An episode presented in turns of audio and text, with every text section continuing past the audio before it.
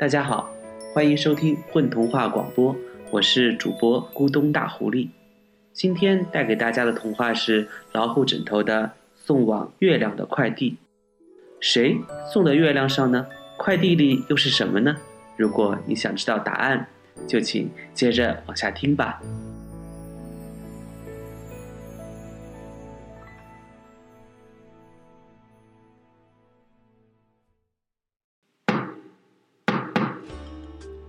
一大早，我木屋的窗户就被敲响了。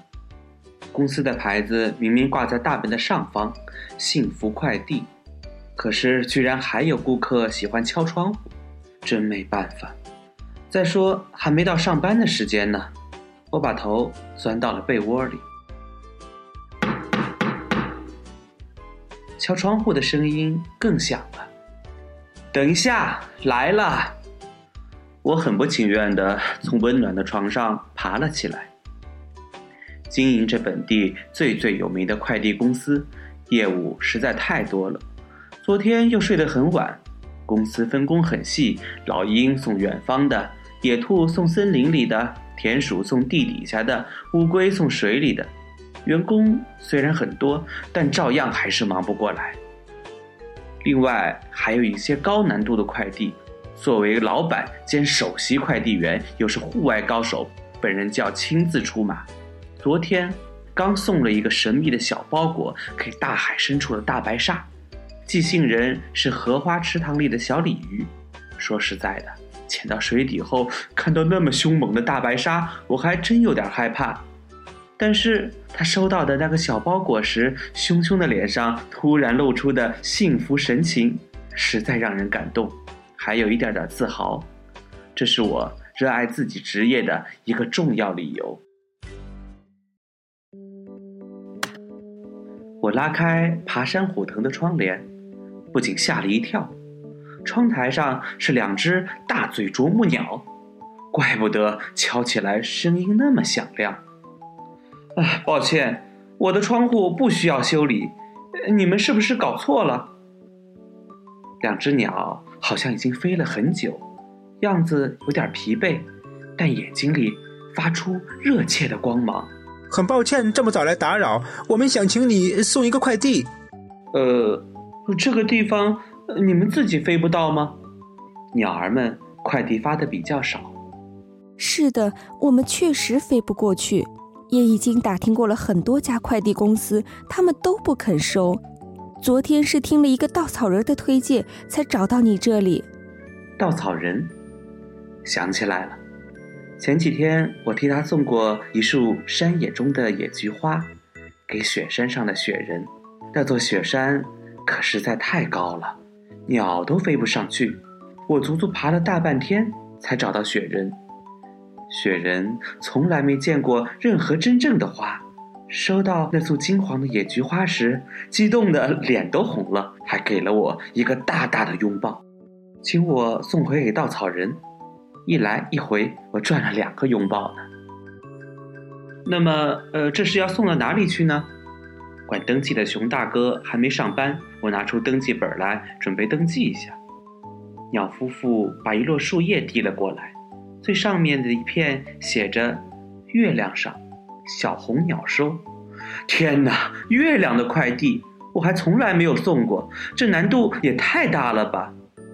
我正想拒绝，鸟妈妈急切地说道：“小红鸟是我们的孩子，它小时候很笨，总是学不会抓虫子。后来有一天离家出走了，说是要到月亮上去，从此就再也没有见到过它。我们实在太想它了，就给它写了一封信。”请你一定要想办法帮我们快递过去呀！说着，鸟妈妈的眼睛湿润了，鸟爸爸也转过头去。我的心里有一个地方被触动了，不知怎么，突然想起了自己远在家乡的爸爸妈妈，于是就默默地接下了这个单子，但是只能送那封树叶信，另外还有一大包的虫子和干果，请他们带了回去。因为去月亮的路实在不好走，带不了重东西。这一天是十五，正好可以去月亮上。送走了感激不已的啄木鸟夫妇，我穿上了厚厚的衣服，爬上了月亮山的山顶，坐在山顶上的一棵大树下，等着月亮升起来。要知道，到月亮上面可不容易哦，必须先用咒语打开月亮门。以前有一些想去月亮上发财或者探险的人，跑到山顶上试了很多乱七八糟的咒语。什么芝麻芝麻开门吧，西瓜西瓜开门吧，土豆土豆开门吧。结果不仅没有打开门，反而在下山时迷了路，差点儿回不了家。我耐心的等待圆圆的月亮到达树顶，然后唱起了一首歌。门儿门儿，请打开，请让我到你的心里来。怎么没想到吧？咒语是一首歌，这可是森林中一个很老很老的老人教给我的。听说他年轻时曾经到过月亮上，然后就在我眼前。出现了一扇闪着光的门，门缓缓打开，露出一条小路来。我拿好了快递，小心地迈了上去。路开始是绿的，像走在毛茸茸的草地上，走着走着就慢慢变成了淡淡的金黄色，像是走在沙滩上。快到路的尽头了，前面是一条河。河对岸又是一扇闪光的门，我施展跳远冠军的本领，一路助跑冲了过去。到达对岸的时候，我还差一点点儿，简直太惊险了。不过双手刚好了抱住一棵树的树干，没有掉下去，总算安全的到达了。刚上岸，那扇门就在我身后关上了。眼前是一片美丽的花园，开满了金黄色的花朵，每一朵花都有五个花瓣，像星星一样。风吹过，发出叮咚叮咚的音乐声。我低头闻了闻，有一种特别的香味儿，像什么呢？有点像阳光和梦的香味儿。花园中。也有一些树，都是方方矮矮的，树叶是蓝色的，树上栖息着一些雪白的小鸟，眼睛像黑珍珠一样亮。我向他们打听小红鸟的消息，他们七嘴八舌的抢着回答，但是我一点也听不懂。我回过头，看了一下刚才抱住的那棵树，咦，这棵树不是方的，长得和地球上的树一样。又高又圆，那这是怎么回事呢？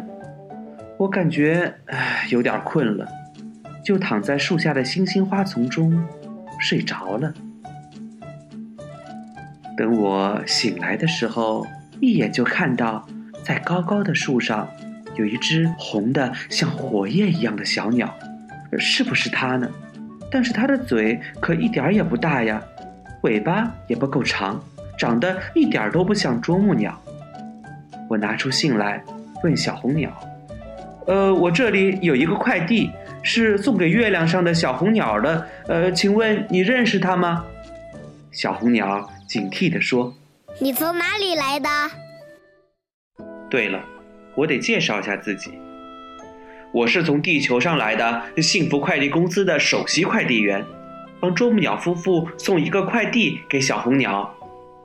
我把信举到他面前，小红鸟看着上面的字迹，突然哭了。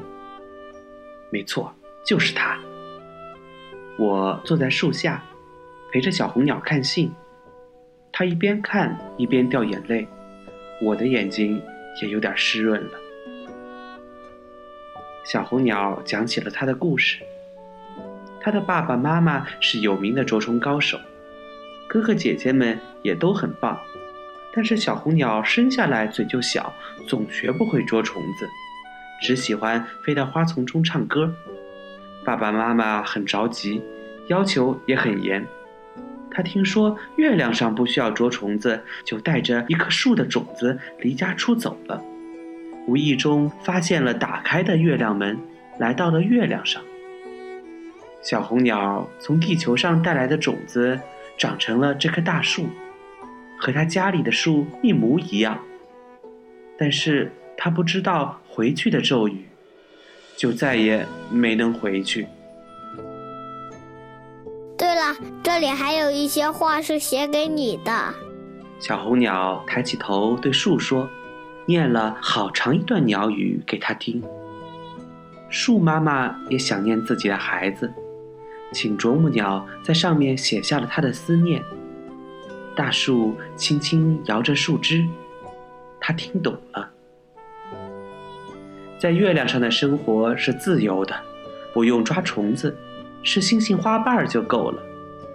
小红鸟每天唱着歌到处玩耍，还和小白鸟们一起去钓星星。它可是个高手。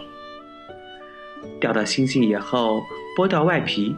里面就是星星种子，种下去可以长出美丽的星星花来。但是小红鸟有点失望。大家都说星星花是最幸福的花，我有一花园的星星花，可我怎么一点也不幸福呢？这个问题我可没法解答，但是我可以帮他快递东西回去。你有什么要捎回去的吗？不太重的。小红鸟想了一下，我想捎点星星种子给爸爸妈妈。它来到树下，用爪子刨开一个小洞，在洞里找了半天，最后生气的跺着脚说：“又被偷走了！这帮可恶的家伙！能带来幸福的星星种子被谁偷走了呢？”还能找回来吗？请继续收听下集。大家好，我是吴宇森，故事里的啄木鸟爸爸。Hello，大家好，我是小原子，我是今天故事中的啄木鸟妈妈。大家好，我是虫虫，在今天的故事里，我扮演的是小红鸟，希望大家喜欢，谢谢。